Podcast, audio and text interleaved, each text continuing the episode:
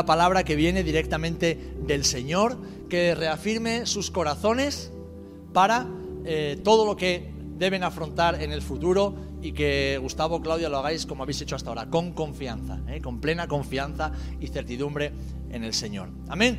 Pero también sé que muchos de nosotros podemos estar atravesando cambios en nuestra vida, ¿verdad, Presi? ¿Eh?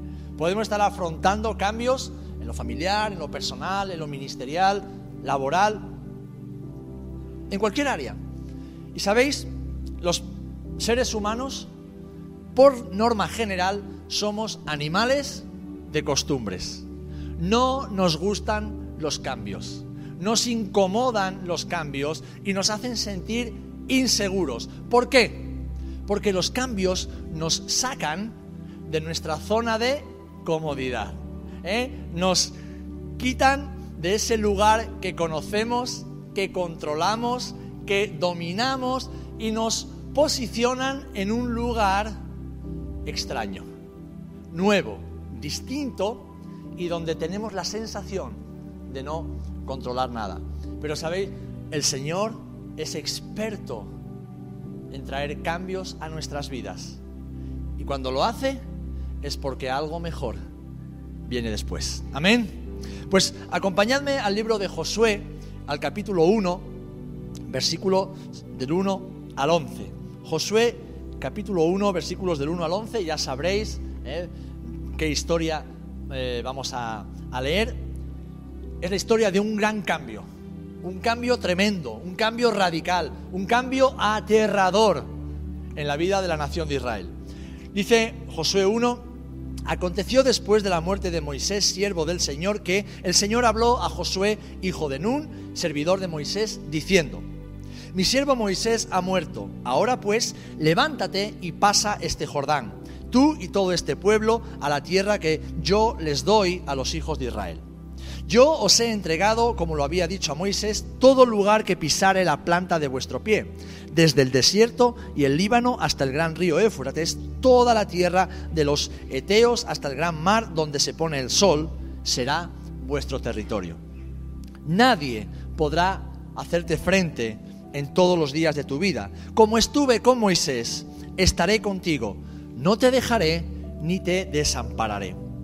Y sigue el versículo 6. Esfuérzate y sé valiente. Todos lo conocemos, ¿verdad? Porque tú repartirás a este pueblo por heredad la tierra de la cual juré a, tus padres, a sus padres que la daría a ellos. Solamente esfuérzate y sé muy valiente para cuidar de hacer conforme a toda la ley que mi siervo Moisés te mandó. No te apartes de ella ni a diestra ni a siniestra, para que seas prosperado en todas las cosas que emprendas. Dice, nunca se apartará de tu boca este libro de la ley, sino que de día y de noche meditarás en él, para que guardes y hagas conforme a todo lo que en él está escrito, porque entonces harás prosperar tu camino y todo te saldrá bien. Mira que te mando y que te esfuerces y seas valiente. No temas ni desmayes, porque yo el Señor tu Dios estaré contigo en donde quiera que vayas. Y Josué mandó a los oficiales del pueblo diciendo, pasad por en medio del campamento y mandad al campamento diciendo, preparaos comida, porque dentro de tres días pasaréis el Jordán para entrar a poseer la tierra que el Señor vuestro Dios os da en posesión. Amén. Que el Señor bendiga su palabra. Bien, el, verso en el cual vamos a meditar es el primero. Moisés se muere. Y de repente el joven que había estado sirviéndole y sirviendo al pueblo junto a Moisés durante 40 años, se encuentra ante el mayor desafío de su vida. Pero fijaros, no fue solamente un gran cambio para Josué, fue un cambio para toda la nación de Israel. Moisés había sido su gran libertador.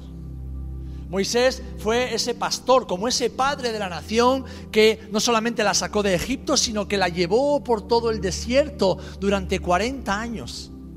El que juzgó los asuntos de la nación, el que intercedió delante de la nación o delante del Señor por su pueblo Israel, aquel que recibió las leyes y los mandamientos. Seguramente sería el pastor que ofició todas las ceremonias de boda, el que ofició todos los funerales. ¿eh? Durante 40 años Moisés fue su líder, fue su ungido, fue su gran capitán. Y Josué era su ayudante, era su acompañante, era su aprendiz. De repente Israel entero se queda sin su gran hombre. Y fijaros, como casi siempre, el Señor hace las cosas de una manera muy peculiar. Este cambio se produce de manera inesperada, porque dice la palabra que Moisés, con 120 años, su vista no se había deteriorado, ni su fuerza, ni su vigor se había, había menguado. Seguía estando fuerte y veía mejor que yo, que, soy, que tengo 40. De repente sube al Monte Nebo y ya no desciende. Y ya no desciende.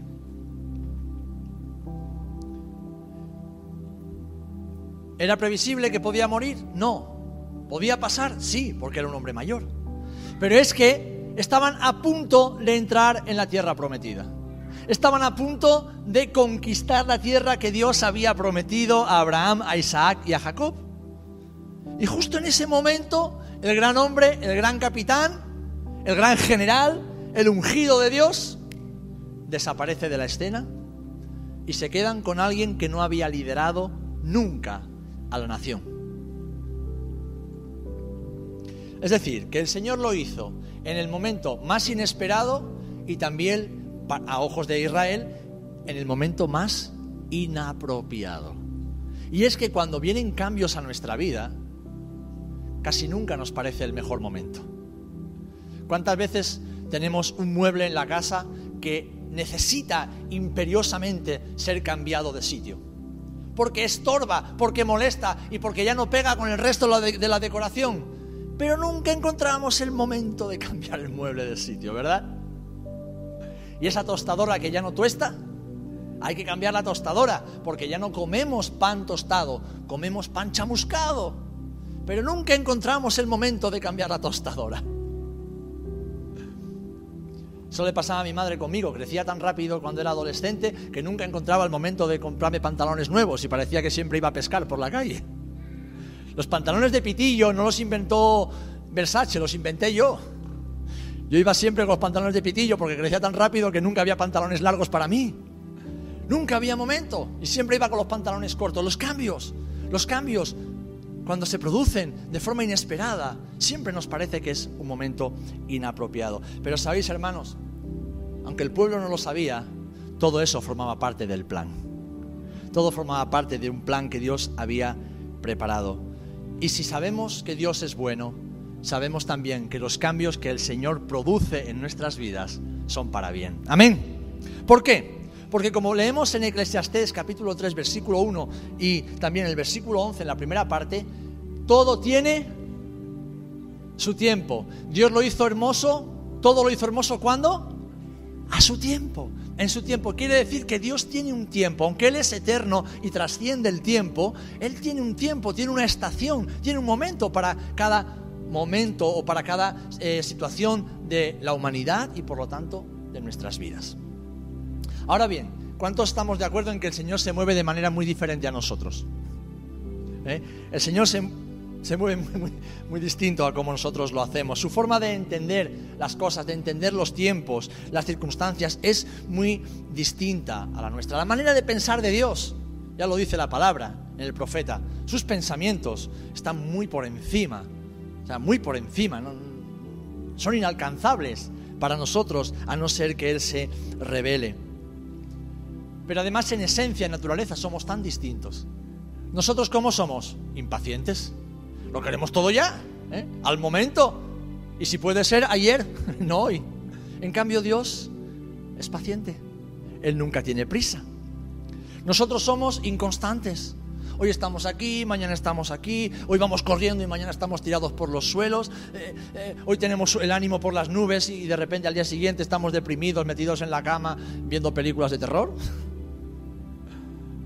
O peor, telenovelas. En cambio, Dios no cambia. Él es siempre igual. Él no varía. Él es siempre el mismo. Nosotros somos imperfectos, como la que pasa por delante de la cámara mientras está grabando. en cambio, el Señor lo hace todo no solamente con perfección, sino con amor. ¿Eh? Nosotros somos egoístas el Señor lo hace todo por nuestro bien, lo hace todo por nuestro y para nuestro beneficio. Nosotros vemos en parte, el Señor ve todo el cuadro.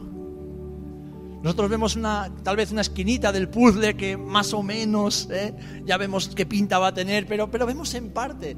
En cambio el Señor, sentado en su trono de autoridad, ya está viendo todo el cuadro completo.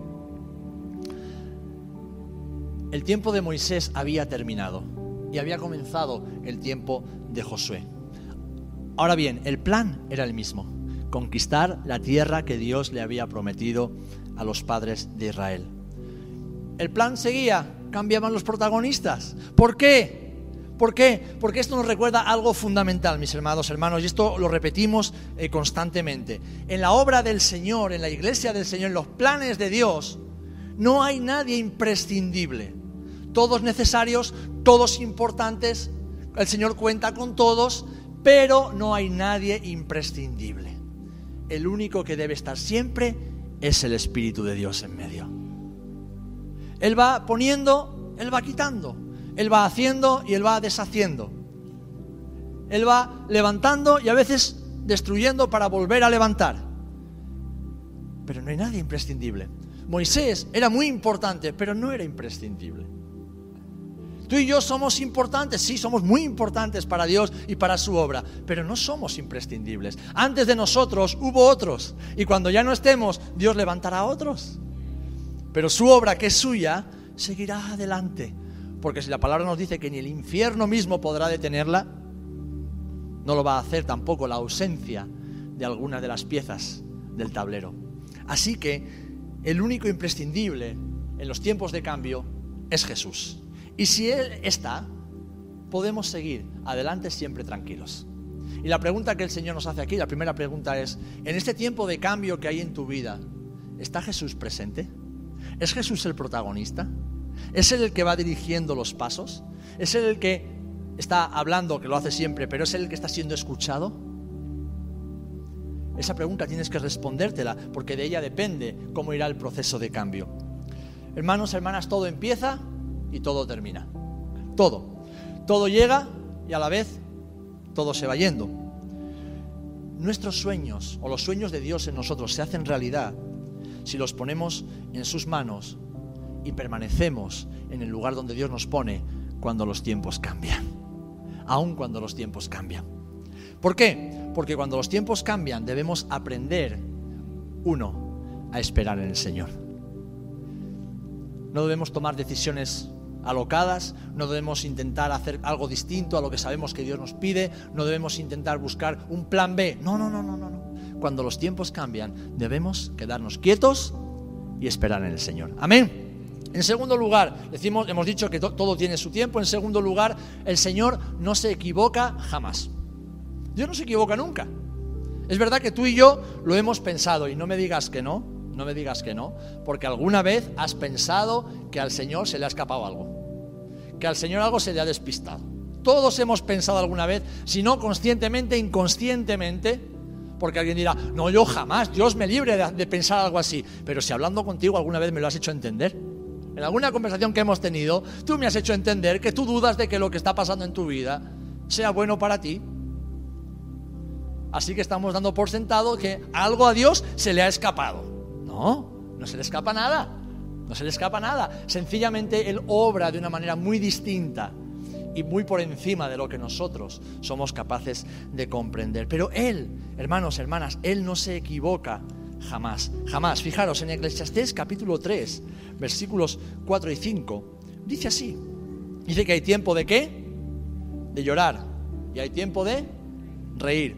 Dice que hay tiempo de endechar y tiempo de bailar tiempo de esparcir piedras y tiempo de juntar piedras, tiempo de abrazar, tiempo de abstenerse de abrazar, tiempo de buscar, tiempo de perder, tiempo de guardar y tiempo de desechar. Y sigue todo así hacia adelante. Hasta que llega el versículo 11, que dice que todo lo hizo hermoso en su tiempo. Y ha puesto el qué? Eternidad en el corazón del hombre. Es decir, ese deseo de buscar a Dios y su voluntad.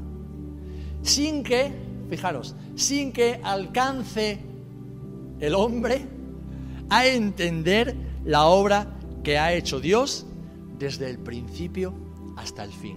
Fijaros, ya la palabra nos dice que aunque sabemos que hay un tiempo para cada cosa, y Dios ha puesto en nosotros eh, eh, esa, especie como esa, marca eh, que nos lleva a buscar reunirnos con el Creador, aún así no podemos entender que ha sido Dios el que ha ido moviendo todas las piezas, que ha sido el Señor el que ha ido trabajando, el que ha ido obrando en nuestras vidas.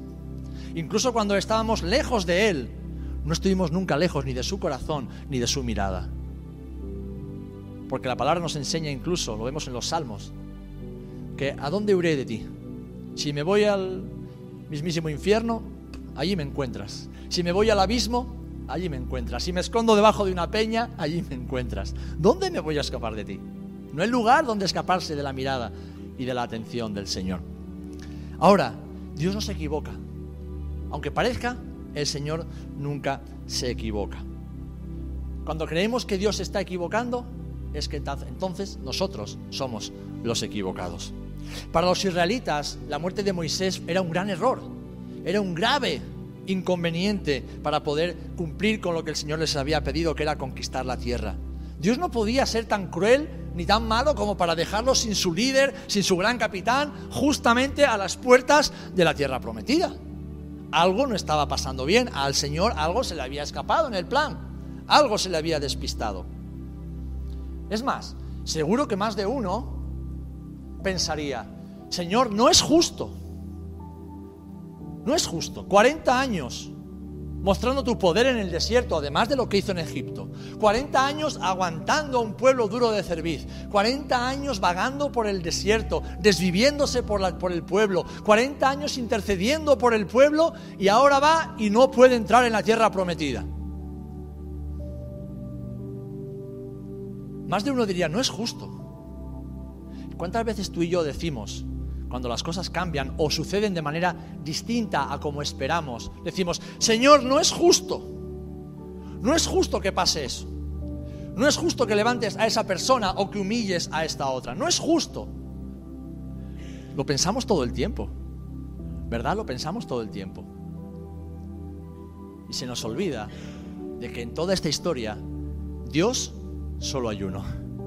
Y no somos nosotros. Justo solo hay uno y no es ninguno de nosotros. Sabio solo es Él y no es ninguno de nosotros. El otro día eh, estábamos eh, charlando con, eh, con, una hermana de diferentes cosas y en la conversación surgió precisamente esto. ¿Cuántas veces nos sentimos juzgados, verdad? Pero muy pocas veces nos sentimos jueces. No, estoy dando mi opinión. No, estás juzgando pero enseguida nos sentimos juzgados. ¿Por qué? Porque tenemos un sentido de justicia muy humano. Tenemos un sentido de justicia muy de aquí abajo. En cambio, el sentido de justicia de Dios es completamente distinto, es mucho más alto. Dios no se estaba equivocando. Lo que para nosotros no tiene sentido, hermano, escúchame bien, lo que para ti no tiene sentido encaja perfectamente en los planes de Dios lo voy a repetir. Lo que para ti no tiene sentido cuando los tiempos cambian, encaja perfectamente en los planes de Dios para tu vida. ¿Por qué? Porque Él nunca se equivoca y Él siempre sabe qué es lo mejor para nosotros. Amén. Para el pueblo, el hombre que se merecía conquistar la tierra era Moisés. Y el pueblo no sabía que el plan de Dios tenía un principio y un final para Moisés y que el hombre al cual Dios había estado entrenando para conquistar la tierra no era Moisés, era Josué. ¿Quién peleaba las batallas de Israel en el desierto? Josué. ¿Quién aprendió a conocer al Dios de Israel junto a Moisés en el desierto? Josué. ¿Quién estaba día y noche a la puerta del tabernáculo velando sirviendo a Moisés? Josué. ¿Quién tenía celo por la presencia de Dios? Que incluso cuando escuchó a otros profetizar, dijo, Josué, eh, Moisés, ¿qué pasa? Que están profetizando y no, son tú. Ese joven celoso, ¿eh? ese joven religioso en aquel momento. No era Moisés, era Josué. Dios estuvo entrenando a un hombre en la sombra para cumplir un propósito que después se recordaría durante todas las generaciones y que nos dejaría enseñanzas espirituales hasta el día de hoy, como es la conquista ¿eh? en nuestras propias vidas de ese terreno que Dios nos ha prometido en su palabra. Así que hermanos, hermanas, lo importante no era el hombre, lo importante no son tus planes ni mis planes, lo importante es Dios y sus planes y su forma de hacer las cosas. Así que cuando los tiempos cambian, lo que debemos hacer es, como hemos dicho antes, em, esperar en Él y en segundo lugar, confiar en Él. Confiar en Él. Confiar en el Señor. Y por último, debemos recordar esto, que aunque al principio, al principio, y a veces muy al final de la carrera también, no entendemos qué es lo que Dios ha hecho ni cómo lo ha hecho, pero la palabra nos promete que Dios nos revela sus planes, que el Señor nos revela sus cosas. En Eclesiastés capítulo 8, versículo 5, dice, el que guarda el mandamiento no experimentará mal, y el corazón del sabio discierne el tiempo y el juicio. Ahora fijaros, fijaros, hay una condición que Dios le pone a Josué, lo hemos leído y todos lo sabemos. Dios que le dice a Josué, lo hemos estado meditando y orando hoy durante la oración. En primer lugar, esfuérzate y sé valiente. Se lo repite tres veces. Esfuérzate y sé valiente. ¿Por qué? Porque en los tiempos de cambio hay que ser muy valiente. Hay que ser muy valiente. Cuando el Señor nos saca de la zona de comodidad, hay que ser muy valiente y hay que esforzarse. Porque tenemos que aprender a caminar en un camino nuevo. Nuevo. Y eso requiere esfuerzo. Pero además, en segundo lugar, el Señor le dice a Josué, dice, Josué, que no se aparte de ti este libro de la ley, la palabra, la doctrina de los apóstoles. Que no se aparte de ti este mandamiento que yo le di a Moisés. Medita en él por la noche y por la mañana. Y no te apartes ni a la derecha ni a la izquierda. Camina en él. Dice, meditando en él todo el tiempo. Si lo haces, que dice, serás prosperado. Y es lo que acabamos de leer. El que guarda el mandamiento hallará sabiduría y justicia. Entenderá los tiempos donde Dios lo pone. Porque los tiempos para tu vida no están en el programa radiofónico que escuchas y que tanto te bendice.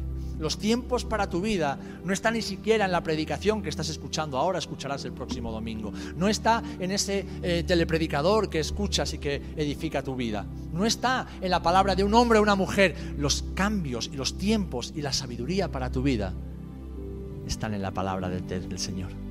Están en su palabra. Están en su palabra.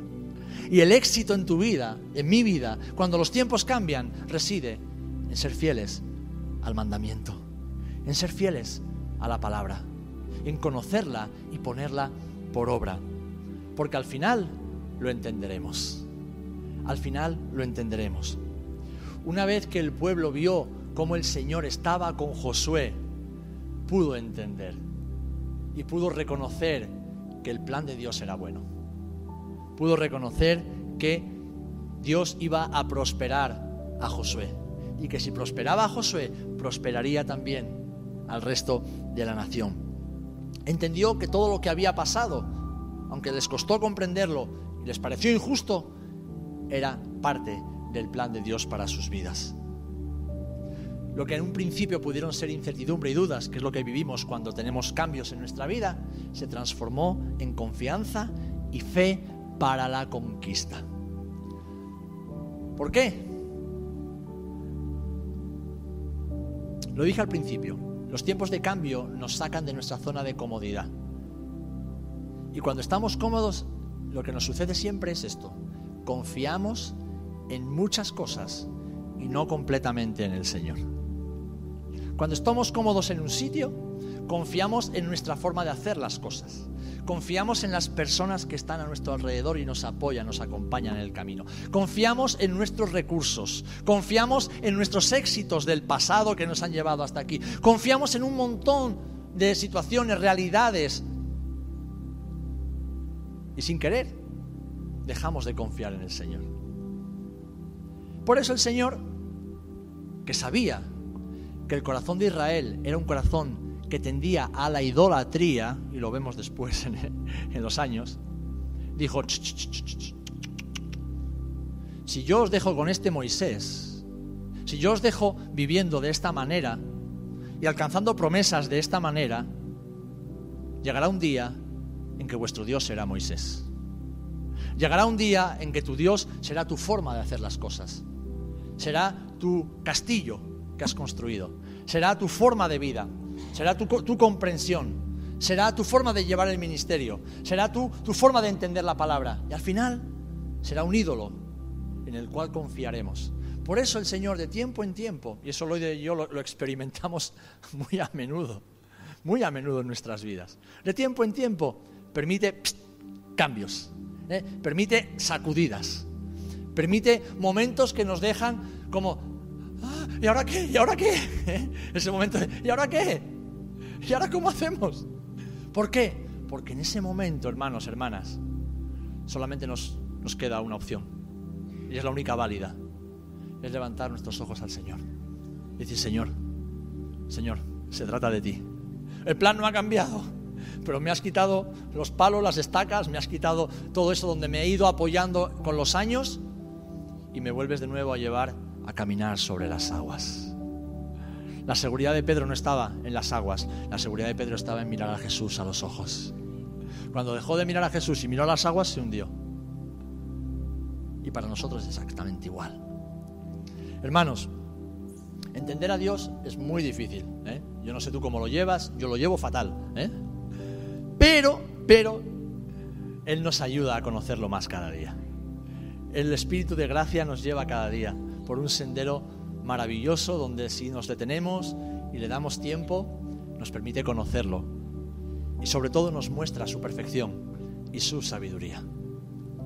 ¿Saben por qué soy un apasionado de Israel, porque Dios está apasionado con Israel, pero sobre todo porque Israel es la manifestación visible, gloriosa y evidente e irrefutable de que cuando Dios dice que va a hacer algo con alguien o con algunos, es decir, con un pueblo, con una nación, Dios lo cumple.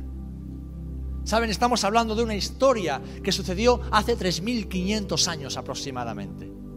Y fíjense la de cosas que le ha pasado a la nación de Israel y después de esos 3.500 años, fíjense dónde está Israel, poseyendo la tierra que Dios le prometió. Y siendo una luz en medio de naciones que son oscuridad y muerte. Una tierra que está siendo evangelizada, que está siendo alcanzada con el mensaje de Jesús. Ese Mesías que rechazaron hace dos mil años, Dios sigue llevándolo de vuelta a las calles de Israel. ¿Para qué? para que se cumpla lo que ya dijo, Dios dijo que iba a hacer, que es que el Mesías vuelva y pose sus pies sobre el monte de los olivos y establezca su trono en la casa de Dios, que es el templo que se construirá en Jerusalén. ¿Por qué? Porque los protagonistas van cambiando. ¿Eh? El hombre va y viene, las naciones se levantan, se destruyen y desaparecen. Pero Dios tiene un plan y tiene un plan para tu vida, tiene un plan para mi vida. Y Él permite los cambios para que aprendamos a vivir en su eternidad para que aprendamos a depender de su sabiduría y a dejarnos llevar sobre las aguas. Cuando los tiempos cambian, debemos aprender a escuchar al Señor. Porque los tiempos de cambio, que son tiempos de crisis, por lo menos para mí, ¿eh? son tiempos de crisis para nuestras vidas, son una oportunidad maravillosa para que Dios siga moldeando nuestros corazones, nuestros caracteres para que Él siga haciendo de nosotros hombres y mujeres más como Jesús. Y es que Jesús pasó por todas las situaciones que se puede uno imaginar. Jesús tuvo que afrontar cambios, pero ya desde niño. Nació y automáticamente salieron pitando para Egipto. Cuando era un adolescente, tuvo que volver de Egipto, dejar a sus amigos, su escuela, todo lo que conocía y volver a Nazaret. Después de Nazaret, pone su casa o su punto de partida en Capernaum y de ahí para Judea, y de Judea para el desierto, y del desierto para eh, Tiro y Sidón, y de Tiro y Sidón otra vez para Capernaum, y de ahí por toda la Decápolis, y ahí uno lo querían matar, otros lo insultaban, otros lo perseguían, otros lo adulaban, otros querían hacerlo rey, tenía que esconderse de las multitudes. Y para colmo tenía doce que eran, vamos, uno de cada padre y de cada madre. Porque hay que ver a los apóstoles cómo eran. Pero Jesús nunca dependió de sí mismo. Jesús nunca dependió de las circunstancias. Y Jesús nunca, nunca, nunca tomó una sola decisión sin haber escuchado y después obedecido al Padre. Porque cuando los tiempos cambian, Dios nos quiere llevar al lugar de la obediencia. Porque es ahí donde el Señor se glorifica. ¿Saben lo que he descubierto, hermanos y hermanas? Y os lo dejo como un, regalo de amigo, ¿eh? Gustavo y Claudia. Los tiempos de cambio son una oportunidad para adorar como nunca antes al Señor. Decir, Señor, no entiendo nada, no entiendo nada, o entiendo muy poquito, no sé a dónde me va a llevar este nuevo camino, no sé qué es lo que vas a hacer, no sé qué es lo que va a pasar, no sé cómo me van a ir las cosas, pero yo te voy a obedecer. Y la obediencia es la adoración que Dios exige de sus hijos.